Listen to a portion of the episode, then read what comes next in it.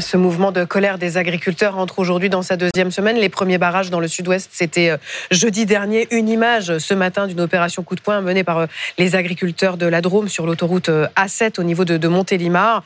Et ils étaient en convoi sur cette autoroute et ont vu passer un, camion espagnol. Ils ont décidé de vider son chargement des légumes espagnols, mais aussi marocains, sur, sur la chaussée. Alexis Puyette et Lola Bay nous ont raconté ce matin cette, cette opération qui est toujours en cours. Une centaine de revendications donc de la part de la FNSEA. Ces revendications ont été remises au Premier ministre hier. évidemment, on ne peut pas toutes les, détailler, on va le faire quand même. Mais voici les, grands axes, en tous les cas, celles qui sont très importantes, des réponses immédiates sur la rémunération, des aides d'urgence pour les secteurs les plus en crise, et à plus long terme, la réduction euh, des normes. Christophe Chambon, secrétaire général adjoint de la FNSEA, est en direct avec nous. Avant de vous entendre, je voudrais qu'on fasse un crochet euh, par Agen avec José Pérez, qui est agriculteur et qui est lui coprésident d'un syndicat d'un syndicat bah, un peu, un peu euh, évidemment concurrent, la coordination rurale.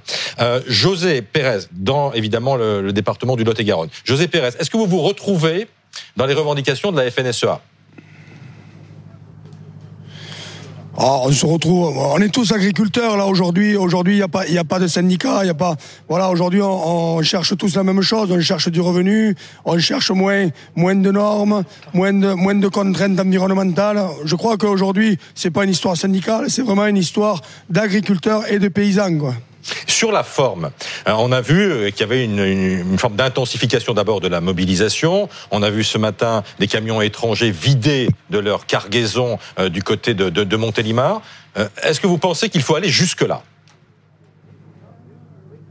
Bien entendu. Aujourd'hui, on rentre, des camions de, fruits, de légumes de l'étranger qui ne rentrent pas du tout avec les mêmes normes euh, que nous.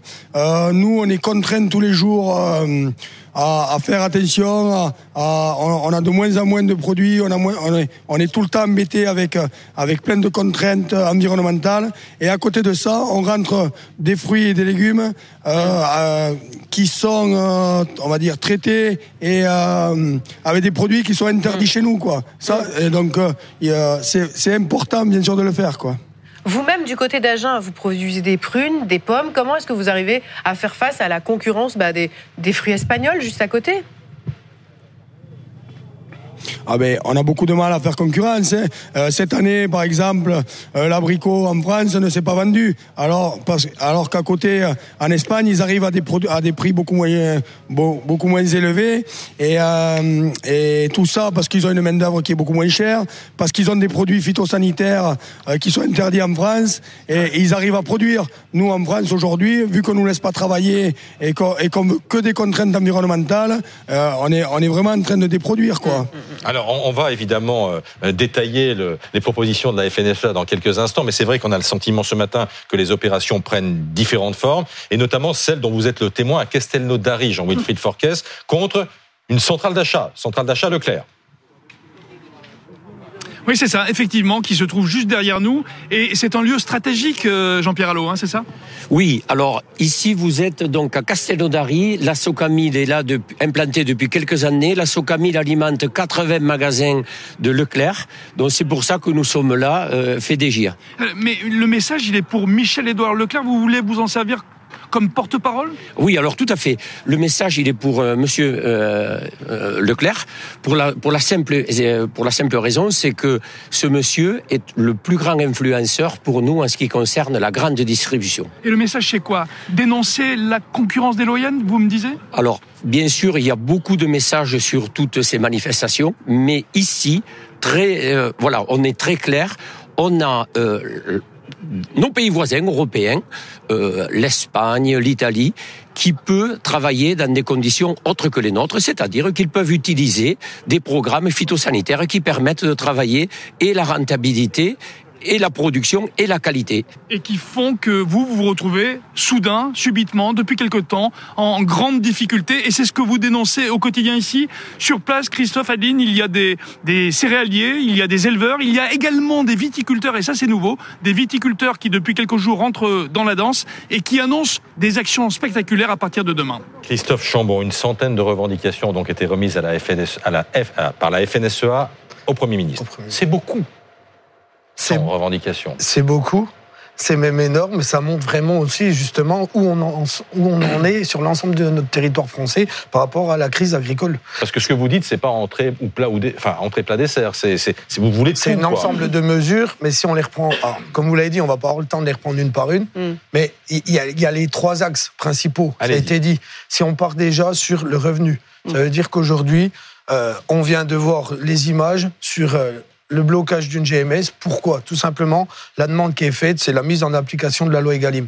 La loi Egalim doit être, elle a été votée, elle doit être respectée, et ça sera le premier point pour construire le prix sur la marche avant. Elle n'est vraiment pas respectée cette loi Gaëtan Mélin, la loi Egalim. Le président de la République a poussé un coup de gueule en ce sens en Conseil des ministres hier. En quoi elle n'est pas respectée? Eh ben, C'est ce que disent aujourd'hui les agriculteurs. Il faut qu'il y ait des contrôles. Bruno Le Maire a indiqué qu'il y allait y avoir davantage justement euh, de contrôles pour voir si euh, les distributeurs et les industriels poussaient les prix de la matière première agricole vers le bas. Aujourd'hui, ils n'en ont pas le droit, puisque justement, ils sont protégés euh, par les lois EGalim 1 et EGalim 2. Mais force est de constater que vraisemblablement, pour obtenir des prix les plus bas pour les consommateurs, eh bien, on essaie de toucher au prix d'une matière première. Ça paraît évident, et en fait, finalement, ça paraît pas si simple, cette loi Egalim. Ça, c'était le premier axe. Vous disiez, il y en a trois. C'est quoi le deuxième? Deuxième axe, c'est revenir aussi euh, sur, sur les mesures. Euh, on, vient de voir aussi tout de suite, euh, on parle sur la crise, le moral des, agriculteurs. Le moral des agriculteurs, vous le voyez notamment les images sur des produits qui ont été déversés. C'est de l'alimentation on ne cautionne pas surtout le, gaspillage alimentaire, mais en même temps, ça a été dit auparavant également. Chaque année, lorsqu'on a de la surproduction et qu'il n'y a pas de vente en face, malheureusement, on voit, on a ces mêmes déchets de produits agricoles qui sont perdus, mais c'est chez nos producteurs. Et aujourd'hui, on le réclame souvent, n'apportons pas l'alimentation que nous ne voulons pas en France. J'ai oui, très clairement, en fait, les normes. Aujourd'hui, sur les normes, c'est qu'il nous faut les mêmes normes au niveau européen que français. Aujourd'hui, on a une surtransposition et ça, c'est plus acceptable par rapport au moral de nos agriculteurs. Là aussi, il faut vraiment l'expliquer. La transposition, qu'est-ce que ça veut dire? Et quelles, quelles conséquences ça a pour nos agriculteurs? Qu'est-ce que ça veut dire la surtransposition d'une norme européenne? C'est un empilement de normes qui sont toujours beaucoup plus importantes. Et aujourd'hui, les agriculteurs n'en peuvent plus. Il y a euh, le code euh, rural, il y a les normes européennes, il y a les normes environnementales. Mais pourquoi l'administration française éprouve ce besoin de le faire euh, c'est l'administration française, mais dans tous les secteurs d'activité, c'est exactement la même chose. Ça fait des années qu'on nous parle d'une simplification administrative. En et fait, c'est une complexification. Exactement. Aujourd'hui, ce que veulent finalement les agriculteurs, c'est pas qu'on revienne en arrière, c'est un accompagnement pour mettre en place toutes ces normes. On a lu les revendications de la FNSA. Dans votre viseur, il y a les règles relatives à l'utilisation des produits phytosanitaires. Est-ce que ça veut dire que vous voulez pouvoir de nouveau utiliser des produits qui sont aujourd'hui interdits? Oui ou non? Alors, la réponse, enfin, c'est vrai que c'est une question assez dure. Moi, je vais être franc avec vous. On est en direct aussi. Aujourd'hui, on a 90% de la population qui soutient nos mouvements. On n'est pas là, justement. On, est la première agriculture française avec la qualité reconnue au niveau mondial. Mais la vérité, c'est ça. Et la vérité, c'est que c'est de pouvoir. Aujourd'hui, nous, qu'il y ait des molécules qui soient interdites dans le temps, si on a des solutions en face, ça ne sera pas un problème. On dit toujours pas, pas, de, pas de proposition sans solution. Mm. Mm. Et le problème qu'on a aujourd'hui, moi qui viens de la région Bourgogne-Franche-Comté, mm. on a quand même notre moutarde de Dijon qui est bien reconnue. On est en train de la perdre parce que on a mis tout de suite euh, des molécules, on a interdit des molécules et on ne peut plus la produire parce qu'on n'a pas su s'adapter en attendant. On est bien sûr sur le volet environnemental les premiers prêts à s'organiser pour répondre aux attentes, mais là, pour l'instant, on n'a pas de réponse qui permette de sauver l'exemple que je viens de vous donner, la moutarde de Dijon. On continue cette discussion avec vous. On voudrait vous montrer une image aussi, c'est celle euh, qui nous parviennent de Bretagne. Euh, les agriculteurs bretons, avec les pêcheurs bretons, euh, se dirigent en ce moment vers, vers Rennes, où ils ont appelé à un rassemblement aux abords de la, de la préfecture de, Rennes. C'est Alizé Boissin qui est, qui est sur place pour BFM TV avec le cortège de, tracteurs. Et puis au nord de Paris, il y a aussi ce, ce cortège du côté de l'autoroute A16, cortège que vous accompagnez, Cédric Fesch, depuis, depuis tôt ce matin. Est-ce que l'objectif des agriculteurs, c'est d'aller à Paris?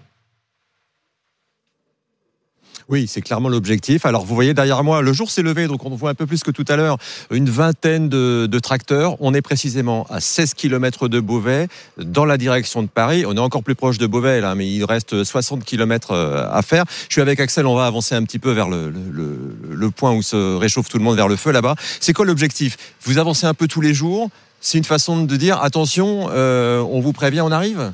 Oui, mais le but c'est d'avancer un peu tous les jours euh, pour euh, dire un peu on arrive. Euh, si vous ne changez rien, si avant vendredi nous n'avons pas une, une réponse claire, euh, des avances euh, claires, euh, voilà. Euh, si ça n'a pas bougé, euh, nous arriverons dans Paris. Euh, À ce rythme-là, 15-20 km par jour, vous êtes là en fin de semaine, demain, après-demain. Euh, il se passera ce qu'on a vu à Agen, c'est-à-dire que ça peut être, on peut avoir de la paille sur le périphérique, voire sur les Champs-Élysées? Oui, il peut avoir de la paille sur le périphérique et aux Champs-Élysées, mais après, on cherche pas non plus d'avoir des débordements euh, comme à Agen. Je pense que c'est pas le but. euh, Le but, c'est de maintenir la pression seulement. le but, c'est de maintenir la pression sur euh, la capitale et puis euh, l'Europe, mais je pense pas que ça soit une, la meilleure des solutions de, de, de casser. Oui. Alors pour te dire, il y a un petit crachin qui tombe. Donc euh, là, ils sont pour l'instant euh, à l'abri sous le pont. Donc le prochain objectif, c'est de s'arrêter bah, dans 15 ou 20 km plus loin, sous un pont pour être à l'abri. Et ça, ce sera dans le milieu de l'après-midi.